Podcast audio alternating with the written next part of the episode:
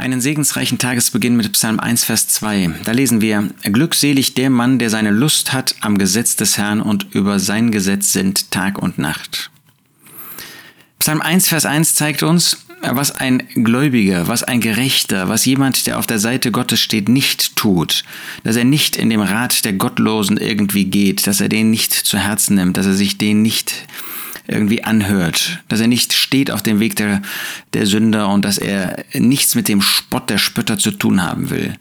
Aber Gott bleibt nicht bei dem stehen, was negativ ist. Der Psalmist zeigt uns hier, dass derjenige glückselig ist, der etwas Positives in seinem Herzen hat, der seine Lust hat am Gesetz des Herrn.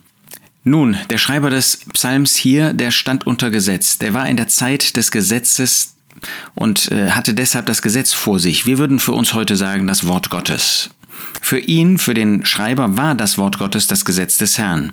Und für uns ist das das Wort Gottes. Glückselig der Mann, der seine Lust hat am Wort Gottes, der Freude hat, das Wort Gottes zu lesen, der Freude hat, sich damit zu beschäftigen, darüber nachzudenken, der Freude hat, über das Wort Gottes zu beten, damit er selber in die Lage versetzt wird, dieses Wort zu verstehen und auch in die Tat umzusetzen, zu verwirklichen.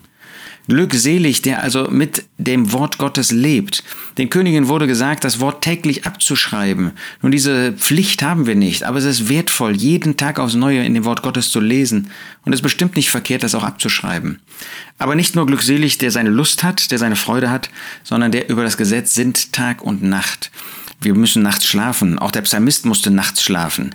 Aber egal wann wir auf sind, egal wann wir wach sind, mit dem Wort Gottes zu leben, sich Zeit zu nehmen für das Wort Gottes, darüber nachzusinnen, darüber nachzudenken und das dann eben noch einmal mit dieser Motivation, dieses Wort auch zu verwirklichen. Frage dich bitte, was das Wort Gottes für dich ist. Ist das nur so ein notwendiges Anhängsel, ich muss ja morgens in der Bibel lesen? Oder ist das wirklich eine Freude, mit diesem Wort zu leben? Ist das wirklich eine Freude, darüber nachzudenken? Und dann auch sich einmal anzuschauen, was dieses Wort bedeutet, sich einen guten Kommentar zu nehmen, um das Wort zu verstehen und dann auch auf das Leben anzuwenden. Wir wollen uns das neu auch zu Herzen nehmen. Glückselig der Mann, der seine Lust hat am Gesetz des Herrn und über sein Gesetz sinnt Tag und Nacht.